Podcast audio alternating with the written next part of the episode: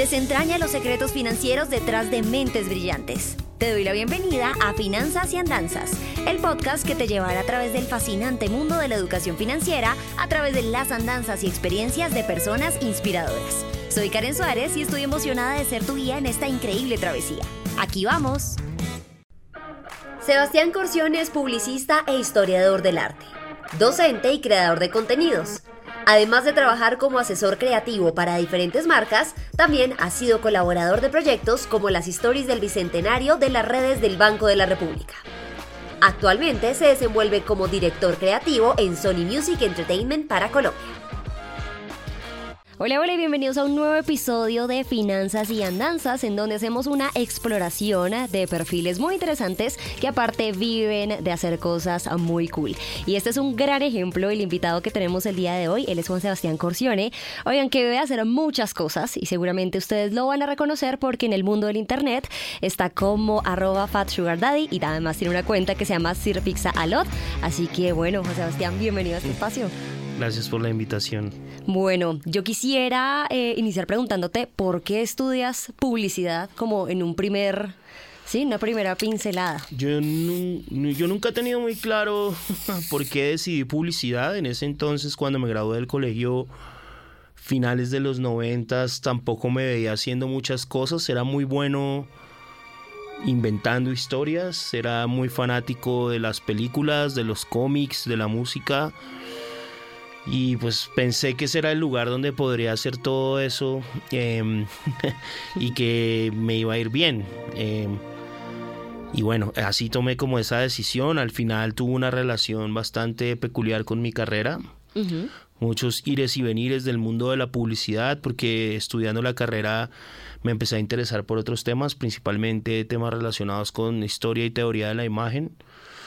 Entonces me empecé fue a concentrar un poco en esa idea de convertirme en un investigador eh, de historia del arte o estudios en cultura visual y pues eso también hizo que muchas veces fuera y volviera de la profesión y de la carrera de publicista.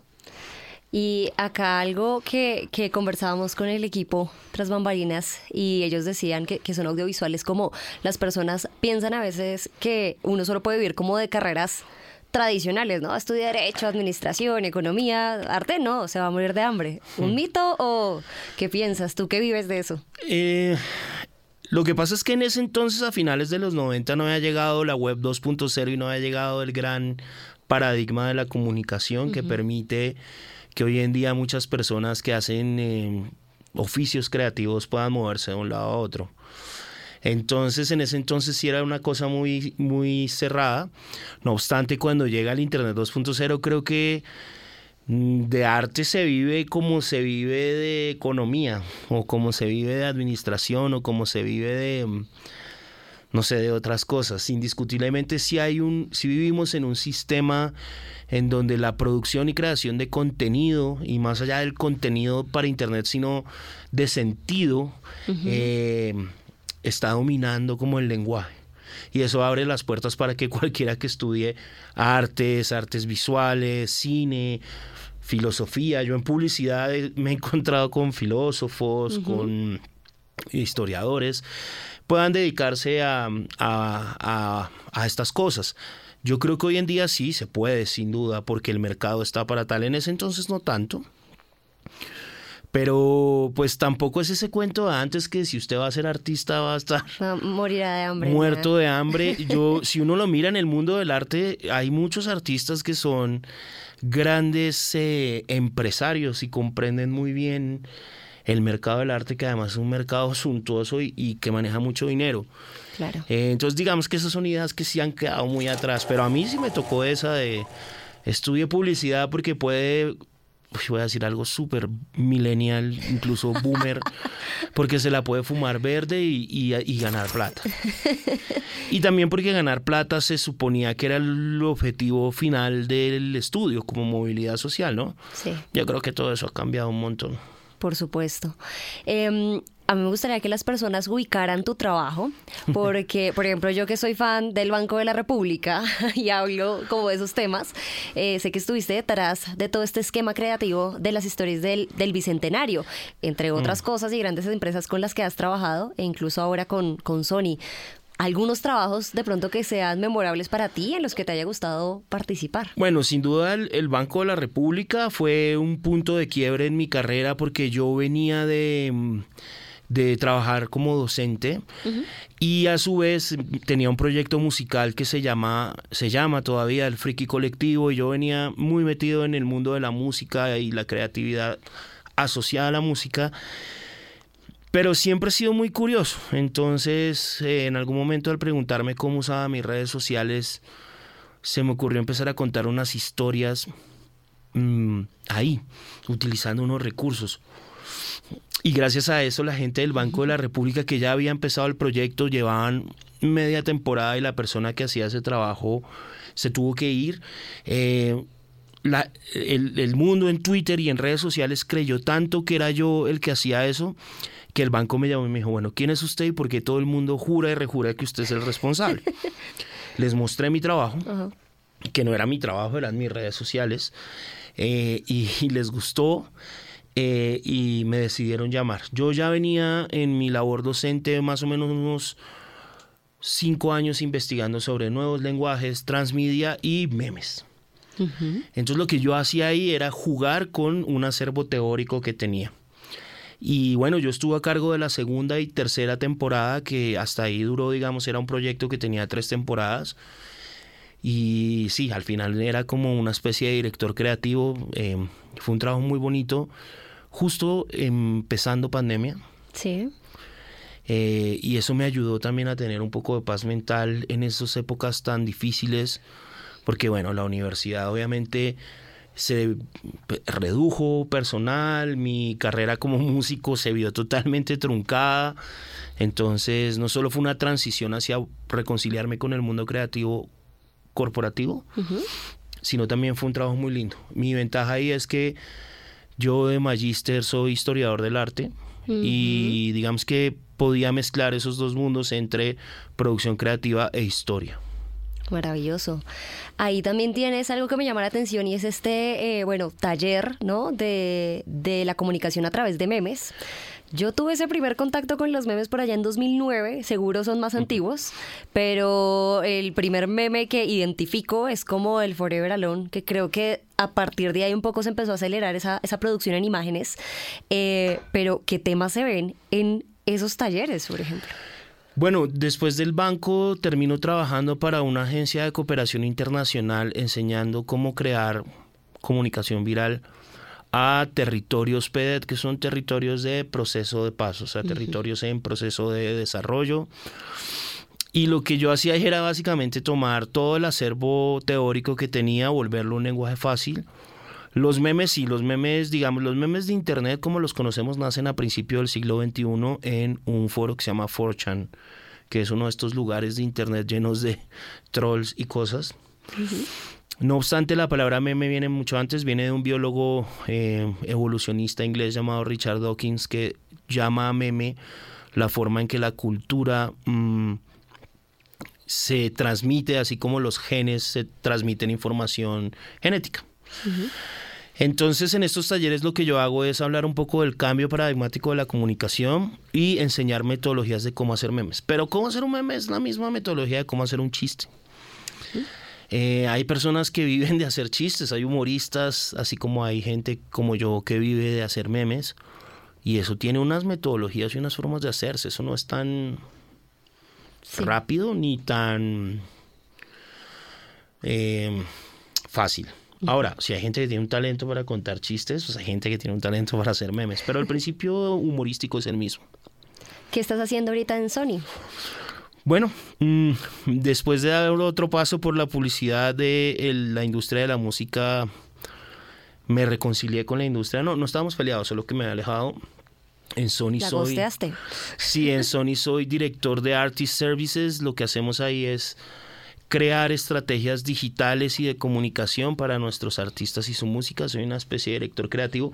No es una figura muy común en el mundo de la industria musical, porque se supone que la creatividad solo proviene de los artistas. No obstante, hay un montón de gente detrás que trabajamos por crear estrategias eh, para esos artistas. Eh, y bueno, ahí estoy, estoy contento, em, aprendiendo muchísimo. Hay muchas cosas que no tenía muy claras yo del mundo digital, sobre todo de ventas digitales, y estoy feliz también. Y ahí también hago memes. Todos lados. A mí me gustaría para las personas, eh, hay una comunidad fuerte de, de, freelance, de personas independientes, y recuerdo mucho una pregunta que un músico me hizo una vez y me dijo, me invitaron a tocar a una primera comunión cómo se costea esa vaina. Es decir, es por instrumentos, es por duración, es por la originalidad de la música. ¿Cómo aprendiste? Porque al final también siento que, que algo tan gaseoso, entre comillas, ¿no? Como es el arte, aterrizarlo a algo banal y terrenal como el dinero es, es complejo. ¿Cómo, ¿Cómo se costea un servicio artístico o creativo? Mm, en el caso creativo particularmente y en el caso creativo digital, se costea por etapas. Hay una etapa de conceptualización y planeación, hay una etapa, pues uno se sienta a identificar por dónde quiere ir, y hay una etapa de acciones. Las acciones digitales, que es lo más común, lo que hacen los influencers o los, o los que hacemos los, los creadores de contenido es, tantas acciones valen tanto y eso es medible por unas métricas. Entonces esa segunda etapa, digamos que está, puede estar estandarizada por métricas dependiendo del objetivo, alcance, eh, guardados, bueno, dependiendo del objetivo. La conceptualización sí se tarifa de acuerdo a... Yo realmente al principio lo hacía de acuerdo al número de horas que me gasto haciéndolo. Ajá. Entonces yo sé que para bajar una campaña yo me demoro 24 horas, pero eh, además de eso puede haber cambios y esos cambios me van a generar eh, 3 horas. Tazo las horas de lo que vale un profesional como yo, teniendo en cuenta lo que me he ganado en otros lados. Ajá, y Sumo y ese es el valor. Y bueno, para los que yo ahora no soy freelance, pero para los que hemos sido freelance por tantos años, pues sí es muy importante contemplar esos gastos extras, que eso, eso cuando uno empieza, em, o a mí me pasó que no sabe cómo cobrar, uno se mete un tiro en el pie porque no tiene en cuenta pagos que se pueden generar como, no sé, aportes a salud y pensión, o si ya facturas, el IVA. Entonces uno como, ah, no, pues... Y después llegaba la DIAN como, bueno, y el IVA. ¿Qué es eso? Sí. Pague. Eh, a propósito de, tu espacio y del contenido que tú creas, eh, si falta mucha educación financiera. Aunque yo en la universidad, sí, obvio no, no faré ni cinco bolas, eh, pero vi matemáticas financieras en publicidad por allá en los noventas. Pero creo que sí falta mucha educación financiera y, pienso que en esta ola de mm, gente aprendiendo de contenidos muy cortos, tipo cursos online y demás, nadie se toma el trabajo de aprender cómo administrar el dinero. De acuerdo. Y hay un montón de variables que uno ni piensa porque venimos acostumbrados a una lógica del sueldo. Pues claro, pues a mí me pagan los primeros, los 15, los 30, qué sé yo. Y ya, y yo sé cuánto me entra y sé que por ahí en junio si tengo prima me entra prima y bueno, bonos, lo que sea. Pero los que hacemos, los que trabajamos como freelance no...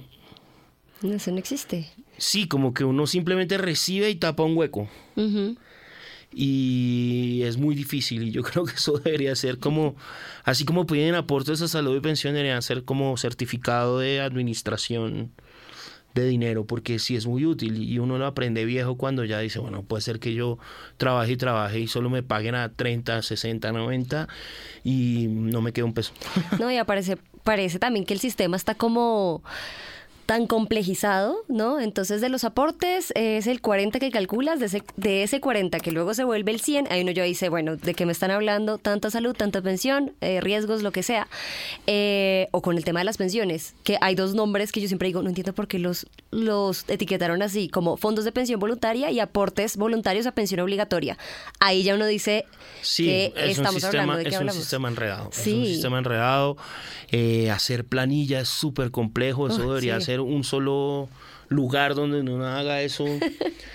Eso debería ser una aplicación, empecemos por ahí.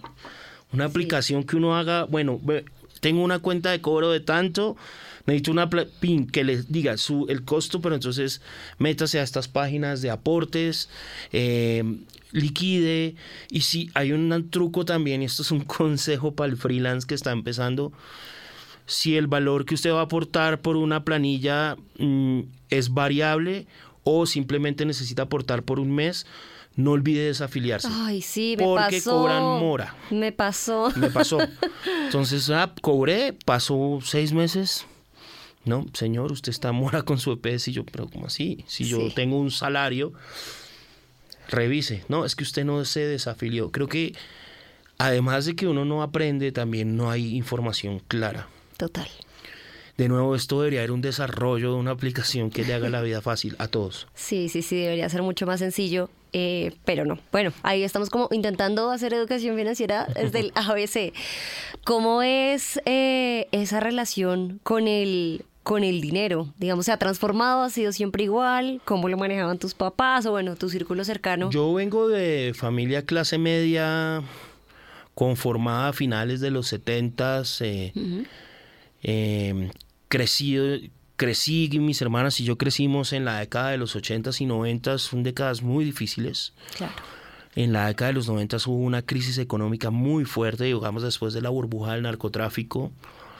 Mm, pero pues vengo de una familia de clase media trabajadora empleada.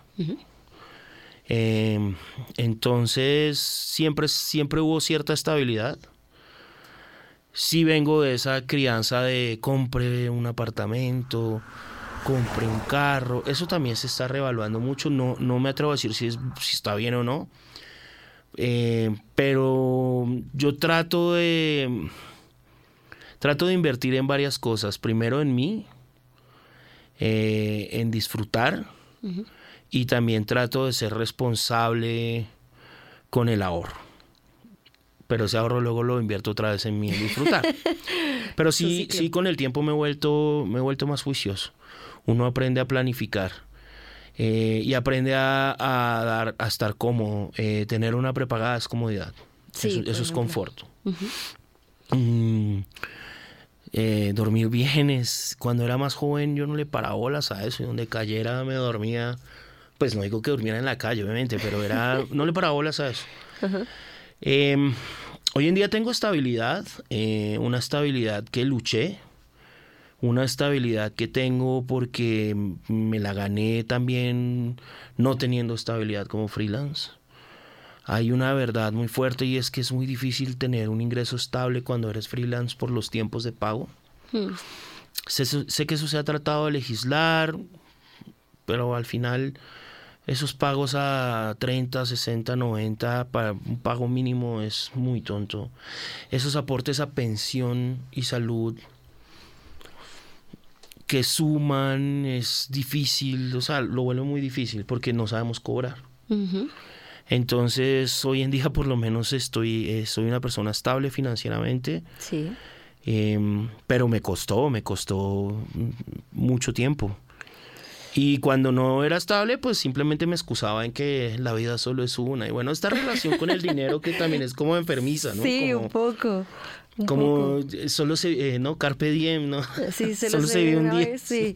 O Dios proveerá, de pronto tal vez es más de, nuestros papás, o mm. me lo merezco, paso trabajo. Sí, mis papás y, y, mis suegros, yo estoy casado, son de esa escuela de hay que tener, invierta el apartamento, el... Pero hay momentos para invertir y momentos que no, que eso uno tampoco lo sabe, ¿no? Ajá, sí. Porque uno usa las finanzas para salir de problemas. Total pero pues ahora sería el peor momento para endeudarse, por ejemplo. uno no sabe y dice, ay, no, me están ofreciendo tan chévere el banco. Pues no. Sí. Los bancos no ofrecen nada de chéveres. Entonces, creo que sí, creo que es educación y, y, bueno, yo entiendo las personas que no quieren invertir en techo, carro, casa, beca, pues porque también vivimos en una cultura diferente.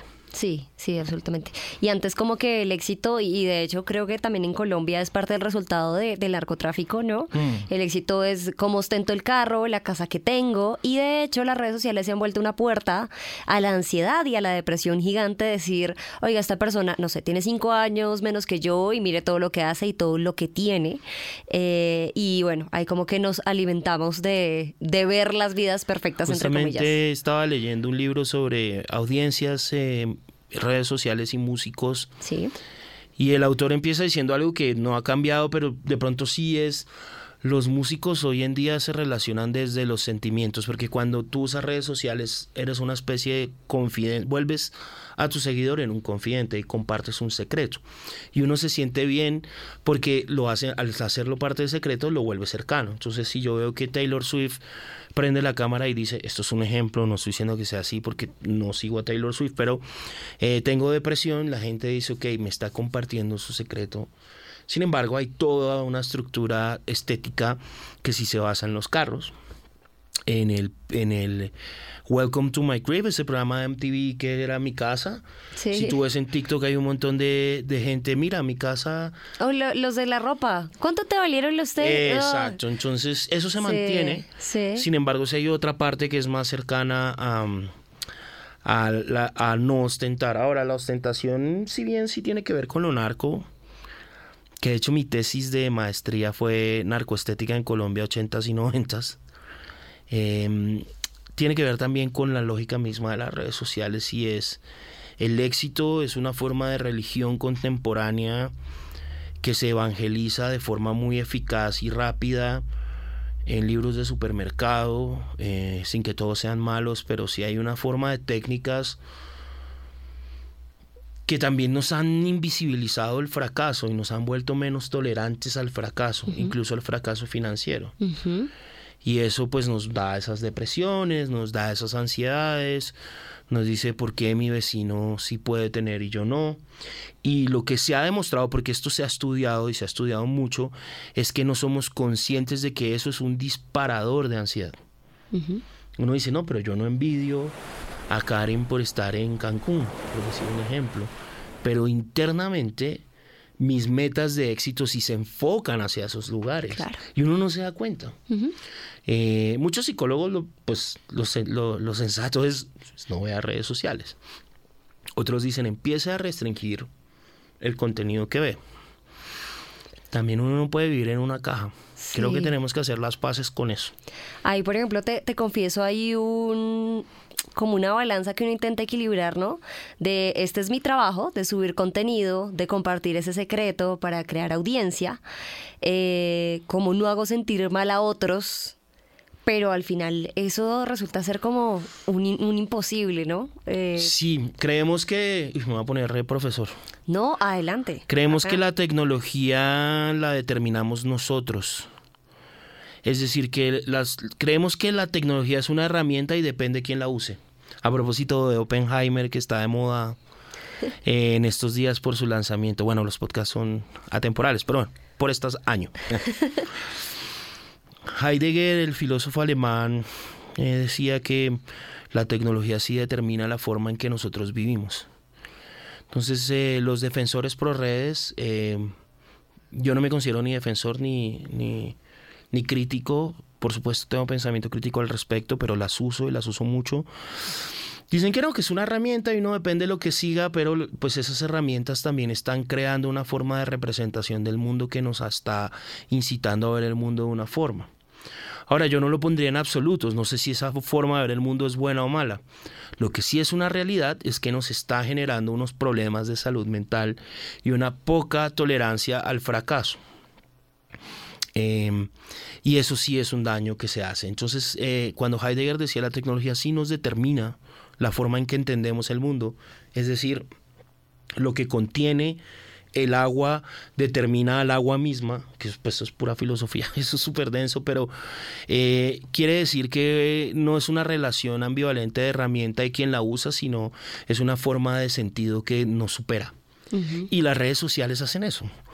Eh, yo pues no soy padre, menos mal, pero no sé cómo hacen los papás con los niños que quieren ver redes, que eso para mí me sobrepasa. Eh, es un lenguaje también, entonces seguro se aprenderá a usar o no, pero en ese caso creo que sí nos hace mucho daño.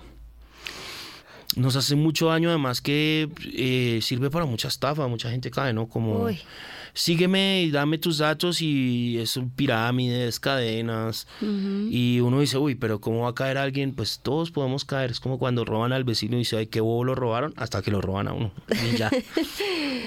Ahí hablas de, de familia eh, y tu familia en este momento es María y Lego. María y Lego, sí, tener perro es muy caro. Eso te iba a preguntar, ¿cómo manejan las finanzas familiares? Eh, María trabaja también, yo trabajo. Eh, digamos que tenemos unos gastos fijos mensuales, incluidos los gastos de Lego, eh, que no varían mucho. Esos los compartimos y ya los gustos y demás. Yo soy más gastalón que María. Ajá. A mí me gusta los restaurantes, me gusta viajar, me gusta comprar cosas, muchas. Tengo un fetiche objetual muy complejo. Pero sí, digamos que mientras uno tenga sus gastos fijos establecidos, em, también está más tranquilo. Sí. eh, porque las variables pues son mínimas, ¿no? Lego es un gasto fijo porque come lo mismo. Sí, no va a la eh, universidad. No a la universidad. Bueno, cuando se enferma Claro, le- hay, hay prepagadas de perros, pero al, al final no cubren todo. Y, y pues iba a un, a un colegio canino y de resto, sí, el perro no pide tanto. es uno que quiere darle al perro de todo, pero el perro podría comer arroz. Sí, lo que sea. Em, ¿Recuerdas la primera vez que lograste cobrar por un trabajo creativo y qué sentiste? Uy, hijo de madre.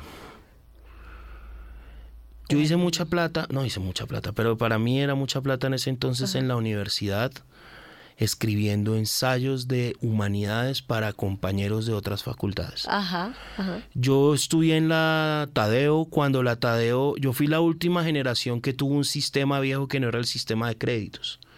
O sea, a mí me dan un horario así como en el colegio, usted tiene tal clase tal día.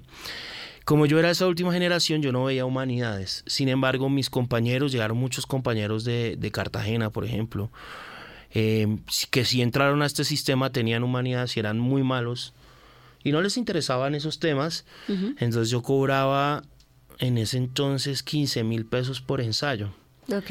Y eh, estoy hablando de 2002, 2003, por ahí. Sí. Y alcanzaba a hacer cinco ensayos a la semana. Ajá. Digamos que eso es un trabajo creativo. Sí, Em, por supuesto. les iba muy bien en los ensayos, pero no era porque yo entendiera, o es- yo creo que era un tema de forma. Porque luego siendo profesor universitario lo entendí. Yo escribía bien. Más allá de que estuviera diciendo cosas Más de forma que de contenido. Sí, entonces los, los profesores como, bueno, escribió bien. Eh, recuerdo ese, recuerdo mi primer trabajo eh, en la Universidad Nacional.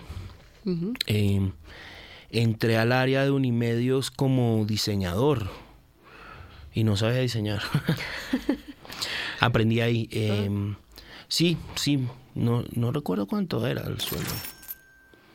No debía ser mucho. Era la nacional. Sin ofender. Era, no, pues, eh, pues es un cargo público, Claro, eh, no era un cargo de prestación de servicios, por supuesto, porque obvio, pues, pues yo no, no, no fui empleado estatal. Mm, entonces creo que fue ese, sí, creo que fue ese. Ya no me acuerdo, eso fue hace muchos años, ¿no? 18, 19 años. El tuyo es un trabajo que requiere, eh, siento yo, pues como de, de un insumo, de alguna manera, de relajación y de estar muy claro, porque es algo creativo, a diferencia, no sé, de un contador que sabe que de pronto es un poco más sistémico de otras cosas.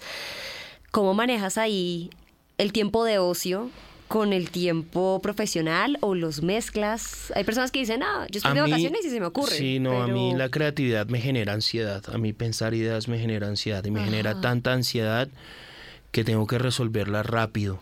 Sí, se quedan ahí. Entonces mi, mi relación con la creatividad es una relación eh, de supervivencia.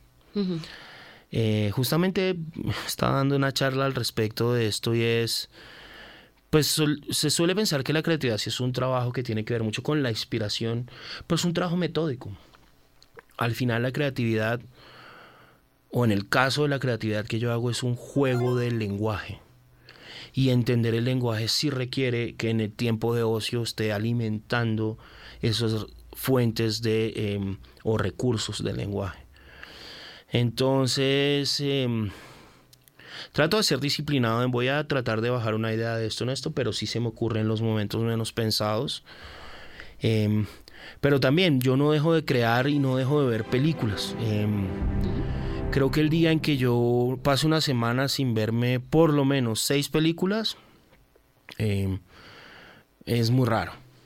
Tengo que estar muy cansado. Sí. Yo trato de verme una película diaria. No, no, de cualquiera. No es como me voy a ver Tarkovsky. No, lo que sea, lo que sea. Buena, mala. Ajá. Y una serie semanal. Ok. Pero es que esas, esa, eso es lo que me mantiene cuerdo de la atención que me genera la creatividad. Es en ese momento donde yo me relajo. Así me esté viendo una película de terror o algo muy angustiante. Es ahí donde yo siento que soy libre. Ajá. Entonces es una relación extraña porque se necesita la una a la otra. Sin embargo, mi rol actual es más eh, dirigir equipos y, tiene que ver más con, con comprender contextos. Yo igual mezclo mi conocimiento en ciencias sociales y humanidades con mi conocimiento en creatividad. Entonces yo estoy más pendiente de esas cosas, bajo insights y elementos que le sirvan a mi equipo para desarrollar ideas. Hablaste mucho de películas y series y soy fiel seguidora de tu cuenta. De hecho, por ahí nos empezamos a conversar y dije, te tengo que traer en un podcast. Eh, Sir Pixalot, ¿sí? ¿Lo estoy pronunciando bien? Sí, Sir Pixalot. Es un nombre re difícil, no sé ni por qué se quedó, pero ya se quedó así. Sí, no se puede cambiar. ¿Qué haces ahí? Em, eso empezó hace más o menos 11 años, o menos. 2013, no, 10 años necesitaba encontrar un lugar en donde toda esa necesidad de ver películas, en ese entonces películas, eh, tuvieran un, tuviera, o sea, hacer algo con eso. ¿Para quién? No sé, ¿para qué? No sé. Creé la cuenta y dije, no, pues califico cuentas con pizzas básicamente porque me gusta mucho la pizza. y el nombre es un chiste de Sir Mixalot, eh, que es un rapero, y yo, ah, bueno, pues se va a llamar Sir Pixalot. Eh, y muy, muy de culto ese, chiste. Sí, sí, además de un rapero de los, de los ochentas. Entonces era un personajito que era una pizza, porque además soy ilustrador. Entonces dibujé, lo primero fue un dibujo, todas mis ideas empiezan con un dibujo. Eh, una pizza con gafitas, como un rapero, y veía películas y las subía y hacía una micro reseña.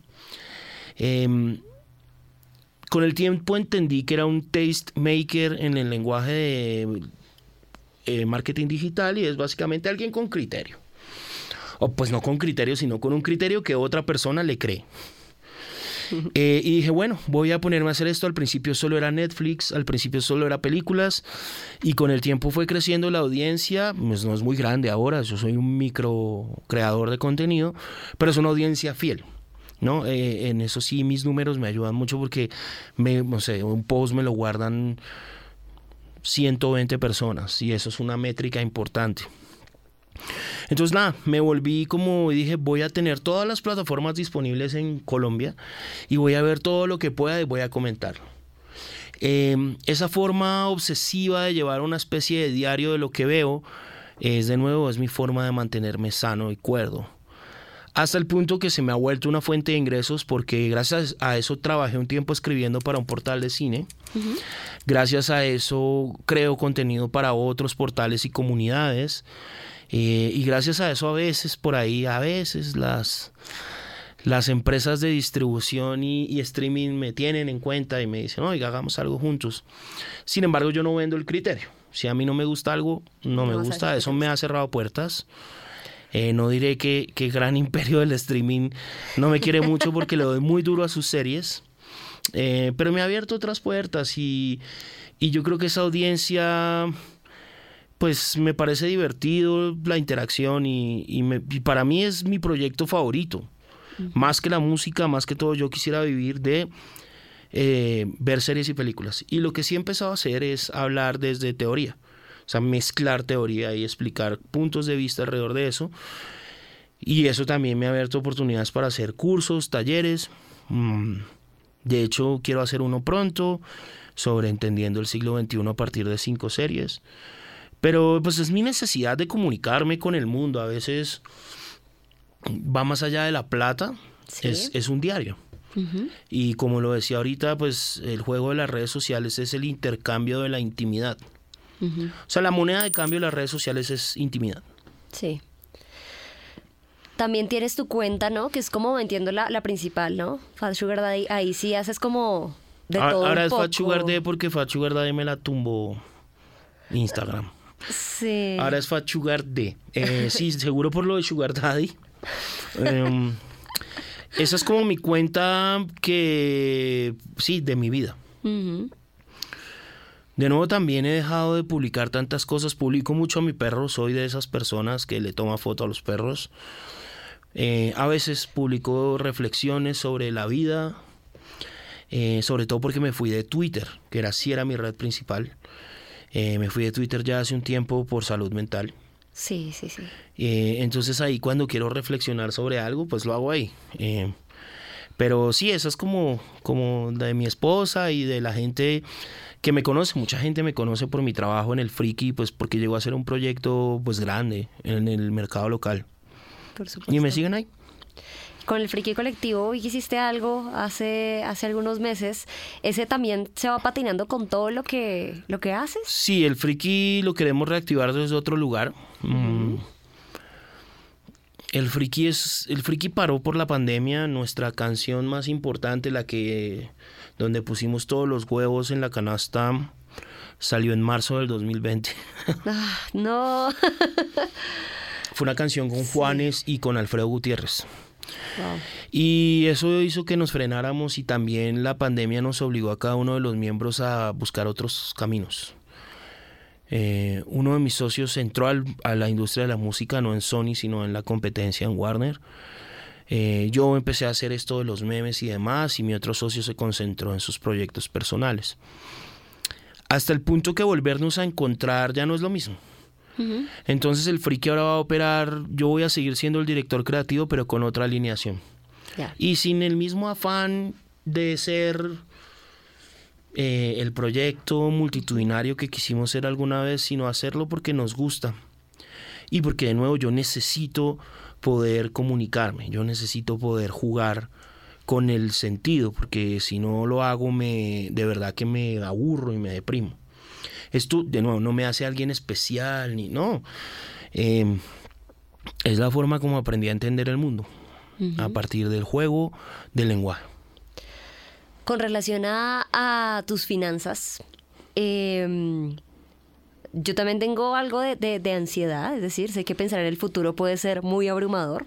Eh, ¿Planeas eso? ¿Hay un momento del año donde dices, ah, quiero ahorrar tanto? ¿O mi viaje o hito financiero este año va a ser... Lo este"? planeo, o sea, lo planeo, Que lo haga, no lo cumplo.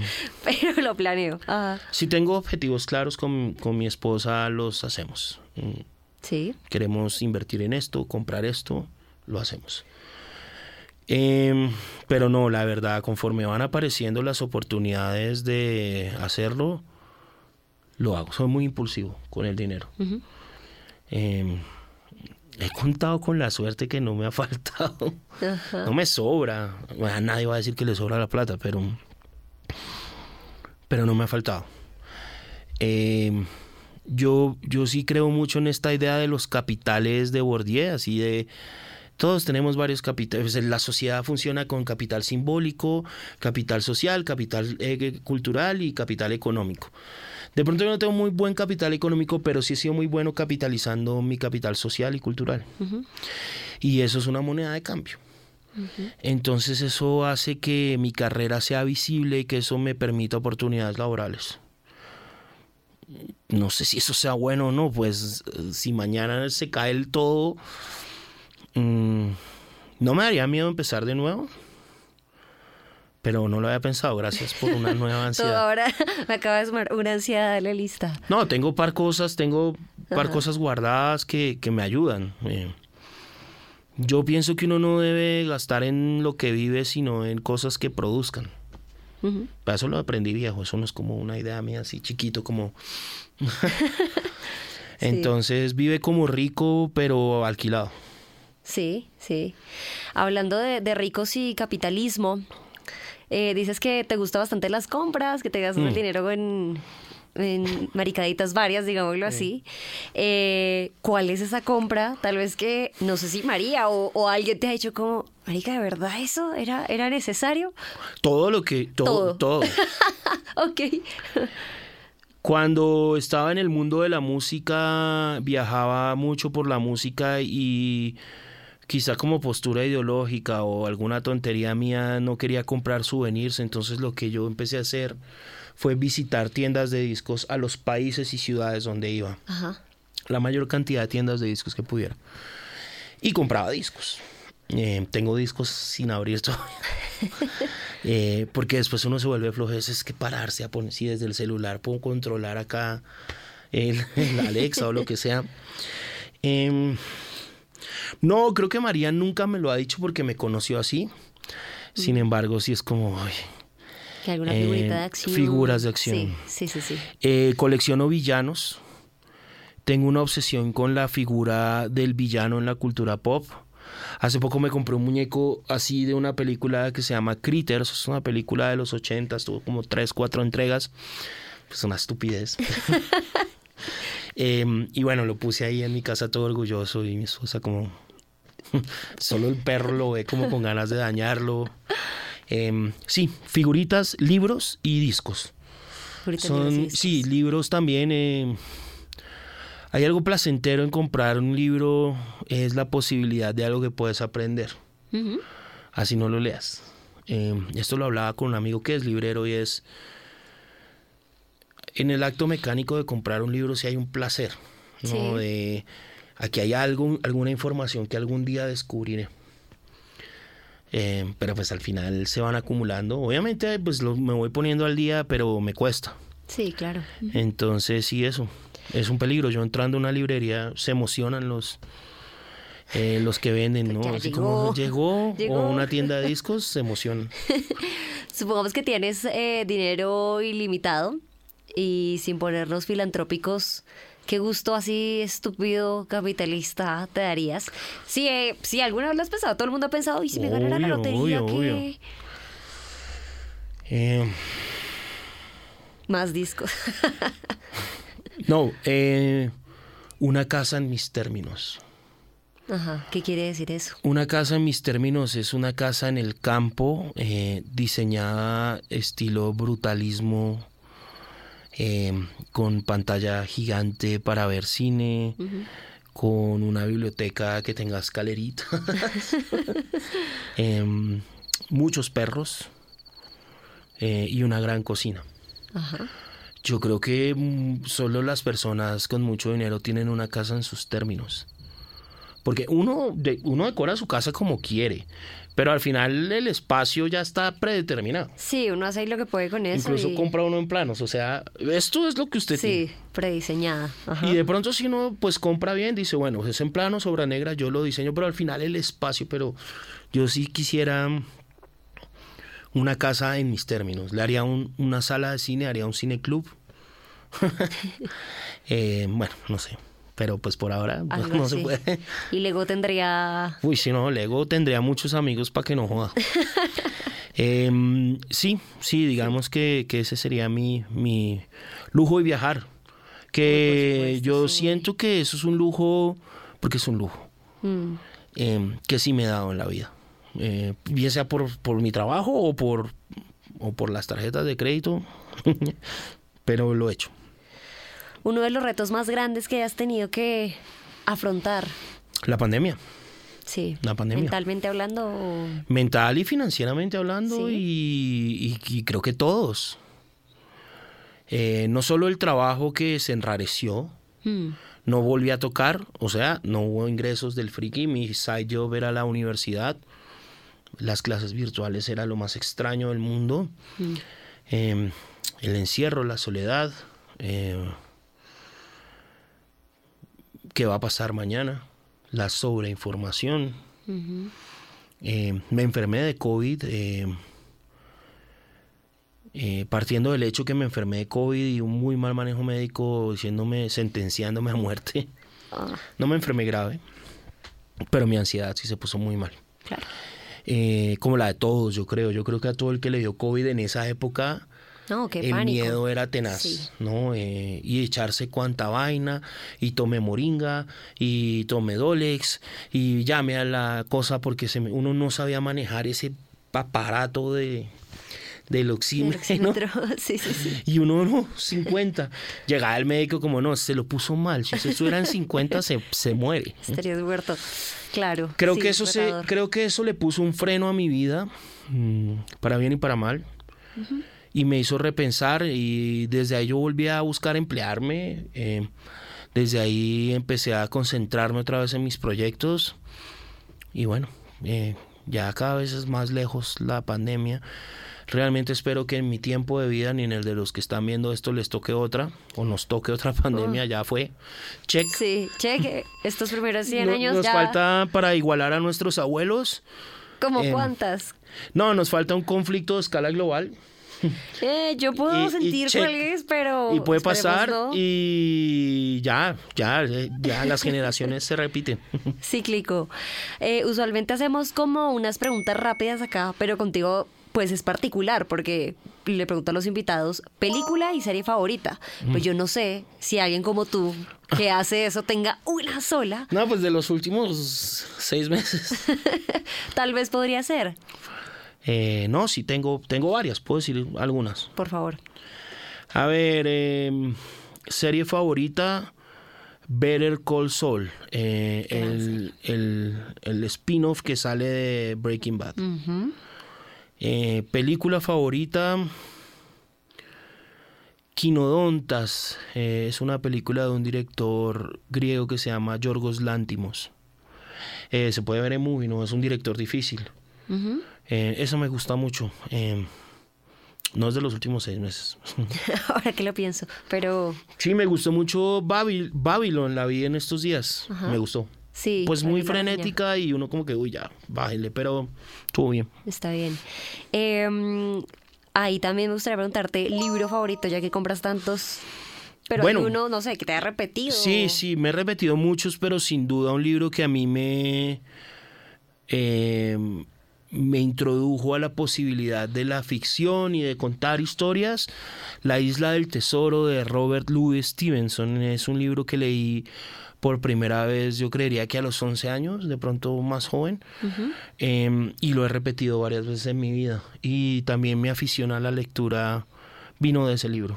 Me vuelvo un poquito a las películas y series eh, para nuestra audiencia que nos escucha por el tema de finanzas personales o su relación con el dinero en general.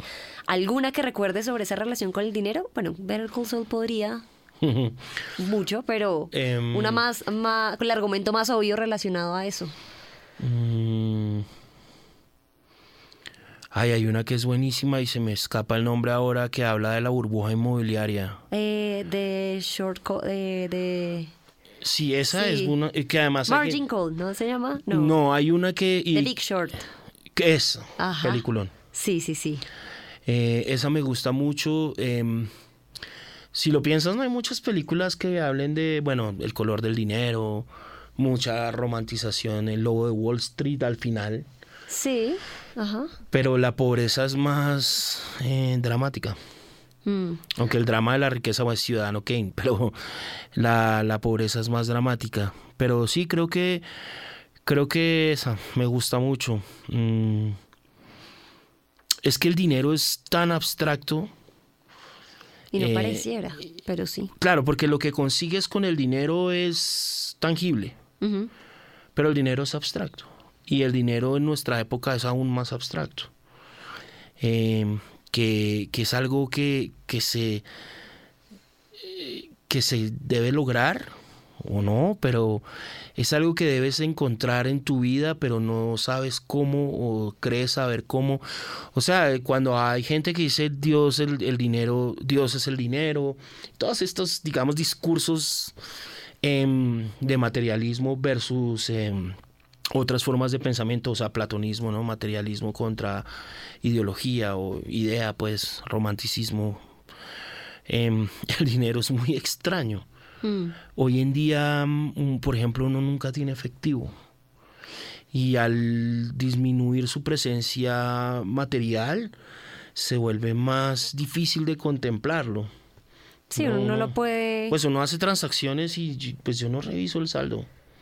Yo asumo que ahí está. No lo escuchen, por favor. No, no, no soy el mejor consejero. No le hagan eso, mentira. Pero, por ejemplo, uno no revisa eso. O Ajá. uno no, pues yo, seguramente hay gente que sí. Sí, sí. Em, el transporte también se hace de una forma que esta, me, explico, esta ausencia de materialidad del dinero lo vuelve algo más abstracto y lo vuelve algo que permea más las instancias de la vida.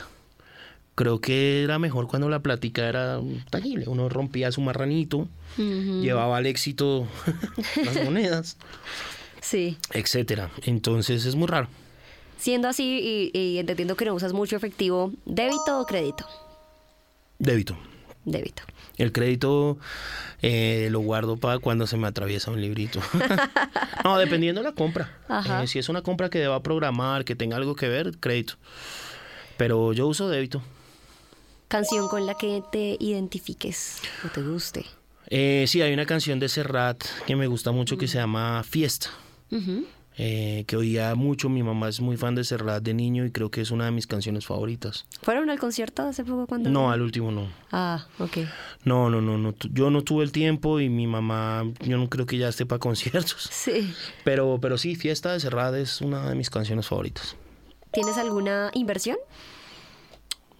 Sí, tengo eh, bien- eh, bienes raíces. Bienes raíces. Ah, no muchas, tampoco así, ¿no? tengo un apartamento con mis hermanos. Ajá. Eh, bueno, genera. Está bien, Eh, está bien. Sí, eso por ahora. Lo primero que haces cuando te llega el pago. Comprar figuritas. sexy. No, pagar.